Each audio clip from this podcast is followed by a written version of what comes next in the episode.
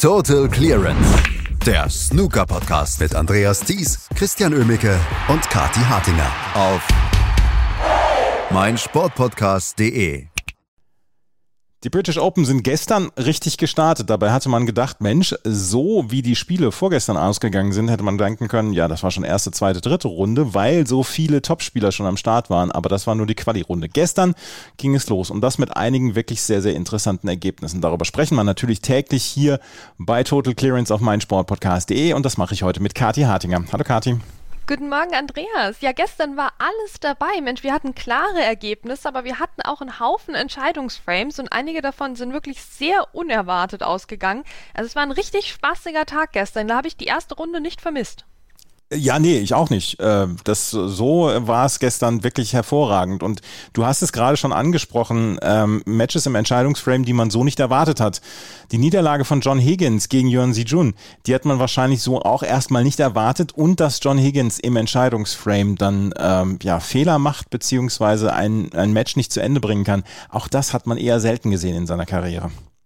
Absolut. Ich meine, dass John Higgins im Entscheidungsframe eine 64 spielt, okay, ja, nee, klingt logisch, aber dass er dann den Matchball vergibt und Huan Si Jun, ja, sich damit noch das Match holen kann, das ist schon extrem ungewöhnlich für John Higgins.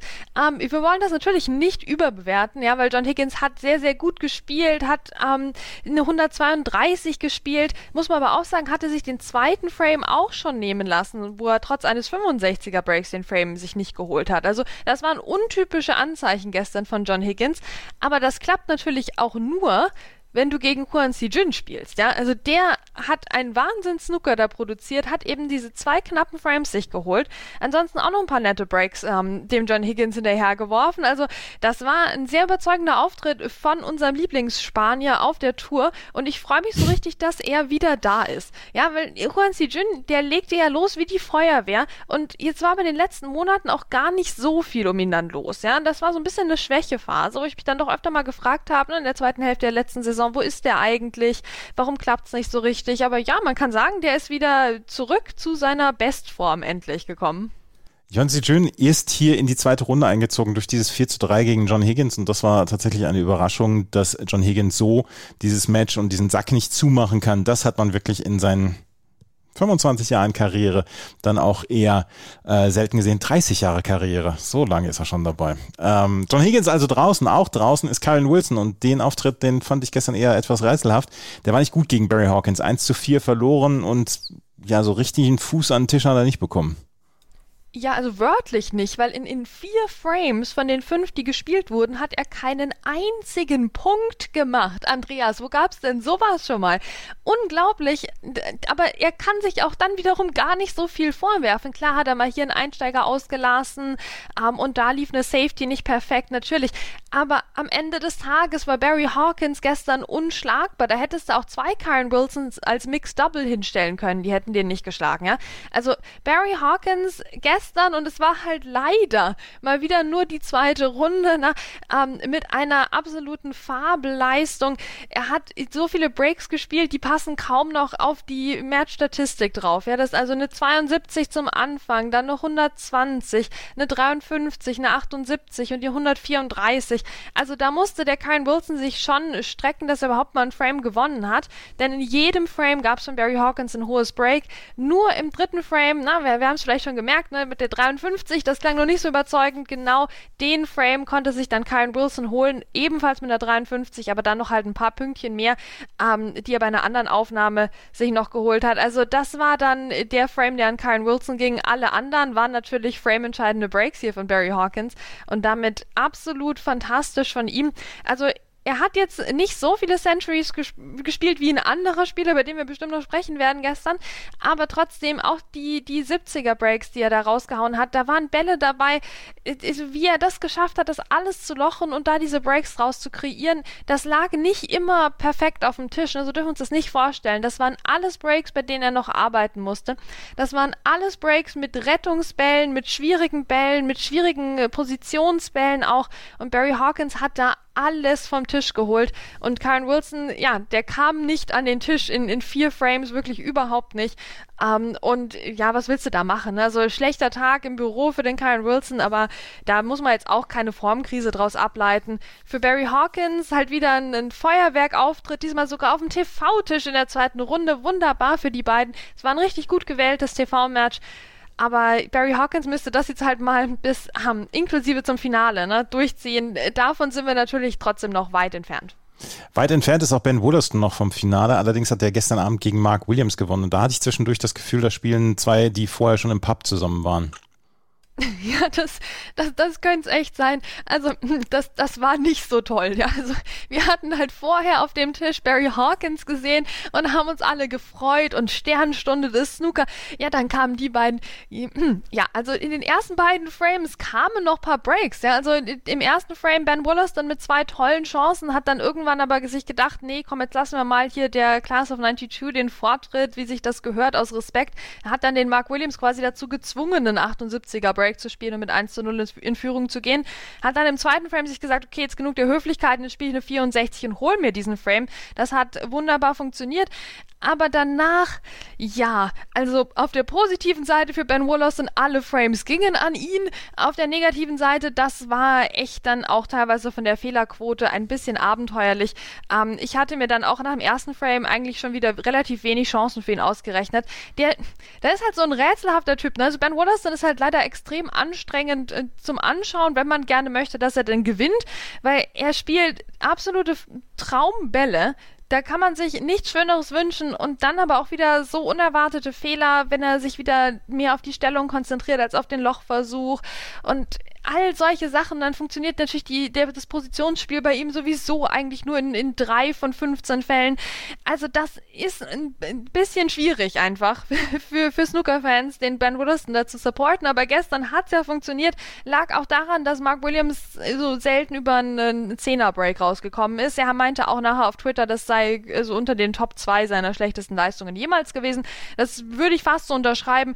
Ähm, das war also wirklich sehr antiklimaktisch gegenüber dem Hawkins Match vorher, aber natürlich auf seine ganz eigene Art und Weise auch sehenswert und ein absoluter Achtungserfolg natürlich für Ben Wollaston, der ähm, hier noch diverse Chancen von Mark Williams eben abgewehrt hat und sich da durchgesetzt hat, letztlich souverän mit 4 zu 1. Was nicht so souverän war dann auch als grüner Abschluss war, dass er quasi seinen letzten Ball im Match ähm, komisch auf dem Tisch hockend gespielt hat ähm, und dann eigentlich kaum aus der Arena raus konnte, weil er sich irgendwas gezerrt, verbogen oder anderweitig ruiniert hat. Aber es geht ihm schon wieder besser. Es geht ihm schon wieder besser, deswegen ist es eine lustige Anekdote. Aber ja, das sah dann auch so aus, als wären die beiden wirklich vorher schon im Pub gewesen. Also das, der Eindruck hat sich wirklich von Anfang bis Ende durchgezogen. Ben Wollaston zieht mit einem 4 zu 1 gegen Mark Williams in die nächste Runde ein. Da müssen wir über die deutschsprachigen Spieler sprechen, die gestern am Tisch waren. Lukas Kleckers und Alexander Ursenbacher. Beide verloren mit 1 zu 4. Alexander Ursenbacher hat ja am äh, Tag zuvor Ronnie O'Sullivan, wie er es immer macht, rausgenommen aus dem Turnier, hat jetzt gegen Joe O'Connor mit 4 zu 1 verloren. War bei Lukas Kleckers gegen Robbie Williams mehr drin, als es das 1 zu 4 Ergebnis vermuten lässt?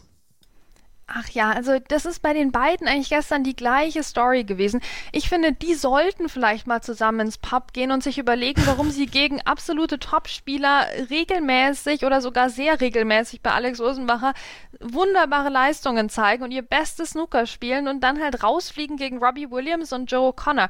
Die beide gute Spieler sind, ne? gestandene Profis, die, die können das, die können solche Matches gewinnen, aber man fragt sich halt schon, warum können das irgendwie Lukas und, und Alex nicht besser? Ja, also da wäre natürlich bei beiden einiges mehr drin gewesen. Ja, und wir sagen, wir reden jetzt auch nicht davon, dass hier irgendwie der Entscheidungsframe verloren wurde, weil der eine halt die erste Chance hatte und dann einen, einen 70er Break gespielt hat. Nee, sondern das waren eine, eine mittelmäßige Begegnungen ähm, und sie wurden jeweils mit 1 zu 4 verloren. Ja, also Robbie Williams hat zum Beispiel erst auf aufgedreht in den letzten beiden Frames. Hat er die 98, klar, da kannst du nicht viel machen, aber auch da hatte Lukas die erste Chance in dem Frame. Ähm, und dann die 58 im letzten Frame, da kam Lukas irgendwie gar nicht an den Tisch. Dann hat Robbie Williams noch ein paar mehr Punkte gesammelt und dann war das auch vorbei. Ja, also da waren wirklich in vielen, vielen Frames die Chancen da, wenn man da die Punkte auch mal zusammenzählt. In Frame 1 hat Lukas 44 Punkte geholt, in Frame 2 31, in Frame 4 32. Ne? Und keinen dieser Frames hat er gewonnen. Also das ist schon schade. Und wir wissen ja, dass es besser kann. Er hat es ja wirklich auch schon gezeigt und ja, es war wirklich bei Alex Osenbacher eine sehr ähnliche Geschichte. Ähm, auch da in Frame 2 61 Punkte geholt, Frame nicht geholt.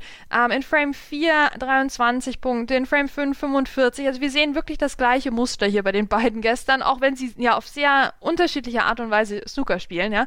Ähm, wir wollen jetzt nicht sagen, das ist der identische Spieler, auf gar keinen Fall. Aber gleiches Problem gestern und gleicher Kaliber an Gegner, gegen den hier verloren wurde und auf gleich unnötige Art und Weise. Also da müssen die beiden echt noch ein bisschen was, was tun, weil wir wollen ja hier mal solche Siege auch sehen. Nicht nur immer gegen den Ronnie, das wird ja auch langweilig. Ronnie O'Sullivan ist ausgeschieden gegen Alexander Ursenbacher. Der wiederum hat gegen Joe O'Connor verloren. Lukas Kleckers verliert gegen Robbie Williams. Weitere Ergebnisse, die wir noch gesehen haben gestern. Stephen Hallworth gewinnt gegen Hamad Mia mit 4 zu 0. Jamie Jones besiegt Elliot Slesser mit 4 zu 1. Kao Yupeng gewinnt gegen Dylan Emery mit 4 zu 2. Mark Joyce verliert gegen Mark Selby mit 4 zu 1. Ist es ein richtiger Schritt oder Schritt in die richtige Richtung für Mark Selby? Um den muss man sich ja seit, naja, Jahren so ein bisschen Sorgen machen. Genau, also der hat ja richtig, richtig viel auf der To-Do-Liste ähm, für diese Saison, aber das geht jetzt echt in eine gute Richtung.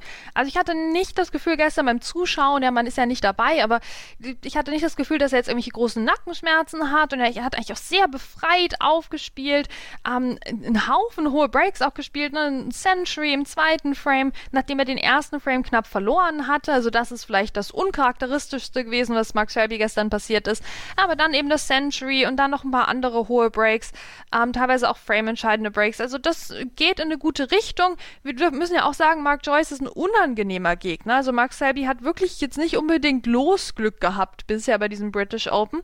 Ähm, und da hat er sich doch sehr souverän durchgesetzt. Auch sehr gute Safeties dabei. Also ich habe das gerne geguckt jetzt als Mark Selby-Fan. Ähm, ich war zufrieden mit der, mit der Entwicklung von ihm. Jetzt müssen wir natürlich schauen, wie das jetzt noch im weiteren Turnierverlauf weitergeht. Mark Selby also auch eine Runde weiter. Auch eine Runde weiter ist Jordan Brown. Der hat gegen Angon Yi gewonnen mit 4 zu 1. Angon Yi wartet auf ihren Sieg. Sie hat am Wochenende vielleicht dann auch so ein bisschen ja, Selbstvertrauen finden können beim Mixed-Wettbewerb. Wie war das Match? Ja, das war ein, ein solides Match, würde ich sagen. Also ähm, ich würde würd sagen, es war ein typisches Match, wo wieder ein Frame so ein bisschen der Knackpunkt war. Das war der zweite Frame, den sich Jordan Brown wirklich ganz, ganz knapp geholt hat. Ähm, also da ging es bis zum bitteren Ende und der endete dann mit 63 zu 62 für Jordan Brown. Ja, also so ein Frame, wenn du dir holst und dann gleich zum 1 zu 1 ausgleichst, das ist schon nochmal eine andere Geschichte. Also hier wäre sicherlich noch ein bisschen mehr drin gewesen und dann der dritte Frame, da hat sie dann ein schönes 56er Break gespielt und hat sich diesen Frame eben geholt. Also das war schon super und das hat dann auch Jordan Brown dazu bewogen, im nächsten Frame einen Century Break zu spielen, weil ich dachte, okay, mh, also die ist schon gut unterwegs, ein Frame knapp verloren, ein Frame jetzt äh, ordentlich gewonnen. Da müssen wir jetzt doch nochmal ein Century raushauen. Das hat er dann auch gemacht und ja, da hat sie dann keinen weiteren Punkt mehr geholt. Ne? Also das ist halt schon schade, dass sie auf dieses 56er Break nicht mehr aufbauen konnte ähm, und dann eben ja die letzten beiden Frames jeweils mit null Punkten leider verloren hat. Also das ist schon noch ein Stück weg gewesen ne? von, von dem, was Jordan Brown hier gespielt hat. Ähm, ich hatte auch das Gefühl, er hätte noch mehr aufdrehen können, aber das war dann auch gar nicht so nötig. Ähm, ja, also es ist jetzt hier kein Wunder passiert, sagen wir es so, aber es war trotzdem, finde ich, ein guter Auftritt von ihr. Und dann können wir noch einmal sagen, dass Stuart Bingham gestern auch nicht so richtig wusste, wie ihm geschah, weil Zhao Shintong hat ihn ja so ein bisschen vom, vom Tisch gefegt. Ja, das war dann vielleicht wirklich die beste Leistung am gestrigen Tag. Also das war das Problem von Barry Hawkins, dass er nicht genug Centuries gespielt hat. Deswegen sagen wir jetzt Zhao Tong ähm, hat es da erledigt, also mit der mit der Tagesbestleistung. Ja, der, der fing halt an. Ne? Also der hat halt das gemacht, was er echt am besten kann. Ja, Frame 1 eine 112, Frame 2 eine 128 und Frame 3 eine 101. Ähm, das muss man erstmal so runterspielen. Dann kam doch nochmal Stuart Bingham, hat sich erinnert, dass er auch in der Partie eigentlich zumindest auf der Spielerliste steht und hat dann eine 66 gespielt. Aber dann war das, oh, war das schnell vorbei. Dann Joshing Tong nochmal mit einer 52. Das war fast ein enttäuschender Abschluss dann. Ähm, und so 4 zu 1 für ihn. Durchschnittliche Stoßzeit deutlich unter 20 Sekunden. Und so hat sich das auch beim Zuhören, Zuschauen angefühlt. Ähm, es, es war eine sehr runde Leistung von ihm. Wobei wir auch sagen müssen, anders als jetzt in dem Barry Hawkins, Kyle Wilson Match hatte Stuart Bingham durchaus auch Chancen, ja. Also der ging jetzt nicht mit, einem Haufen Null-Punkte-Frames ähm, aus der Arena, sondern mehr mit so Frames, wo er 37 Punkte hatte oder 25. Also der hätte sich nachher dann eigentlich wirklich mit Alex Ursenbacher und Lukas Kleckers im Pub treffen können. Dann wäre vielleicht was Produktives bei rumgekommen. Aber wir müssen auch sagen, Zhao Tong gestern wieder mit seinen Centuries von einem anderen Stern, das hat richtig Spaß gemacht und irgendwie konnte Stuart Bingham dann auch nicht viel dagegen halten, aber ein bisschen mehr wäre trotzdem drin gewesen, wenn wir mal ganz objektiv die Statistiken betrachten. Stuart Bingham also auch ausgeschieden. Heute geht es natürlich weiter dann auch noch mit der ersten Runde, die bis heute Nachmittag gespielt wird. Heute Abend geht dann die zweite Runde los. Bist du schon fertig und bereit für den ersten Auftritt von David Grace? Aber sowas von, ja, also David Grace hat ja, der muss heute gegen Zhu Si ran und das ist ein extrem unangenehmer Gegner, der ehrlicherweise in der Vergangenheit immer meine Lieblingsspieler geschlagen hat. Also das ist äh, kein angenehmer erster Auftritt für ihn heute. Aber was natürlich hier extrem optimistisch stimmt, ist nicht nur der Auftritt in Fürth, der noch nachwirkt, sondern auch, dass er dieses Wochenende endlich mal das Pro-Am gewonnen hat, was er immer organisiert in Leeds. Ähm, also das hat mich richtig gefreut, ne, weil er, wir sehen ja in regelmäßigen Abständen am Wochenende so handgeschriebene Setzlisten und Auslosungen und wer gegen wen und Spielstände und so weiter, die David Grace da postet, weil eben diese Turniere organisiert, die ja auch extrem wichtig sind für die, ja, die Schnittstelle zwischen den Top-Amateuren und den vielleicht nicht ganz so Top-Profis. Ähm, und jetzt hat er das Turnier selbst mal gewonnen. Also richtig schön, das gibt Rückenwind und deswegen freue ich mich sehr. Natürlich ist das das Highlight des heutigen Snooker-Tages. Es ist für keinen anderen äh, oder für jeden anderen auch das Highlight. Also das, da können wir sicher sein. Ja, natürlich. Also ich meine, wer braucht schon Tapchayo nur gegen Matthew Stevens so. zum Beispiel in der gleichen Session? Ne? Also das ist, ne, wir, wir, wir konzentrieren uns auf David Grace und erwähnen als Randnotiz zum Beispiel Lee Hang gegen Mark Allen oder Dean Young gegen Judd Trump. Ähm, da wird sich auch der Christian freuen. Also hoffentlich schafft der Dean da eine, eine gute Performance. Ähm, wir haben hier auch noch andere tolle Begegnungen natürlich. Ähm, Mark Selby muss heute wieder ran gegen Sao Yupeng. Also wie gesagt, Mark Selby nicht mit Losglück dieses Mal, obwohl er so oder gerade weil wahrscheinlich so zufällig ausgelost wird. Ähm, das wird ein, ein, sehr angenehmer Tag, habe ich das Gefühl. Barry Hawkins gegen Stephen Hallworth. Den Stephen darf man nicht unterschätzen, aber Barry Hawkins natürlich äh, fast unschlagbar gestern. Deswegen äh, schauen wir mal, was da heute geht. Also ich freue mich tatsächlich auf den Tag, ähm, aber natürlich das Highlight gleich am Morgen. So, darüber werden wir morgen dann auch sprechen. Eine halbe Stunde lang die Komplettanalyse des Matches David Grace gegen Juicy hier bei Total Clearance. Total Clearance. Der Snooker-Podcast mit Andreas Thies und Christian Ömicke auf meinsportpodcast.de.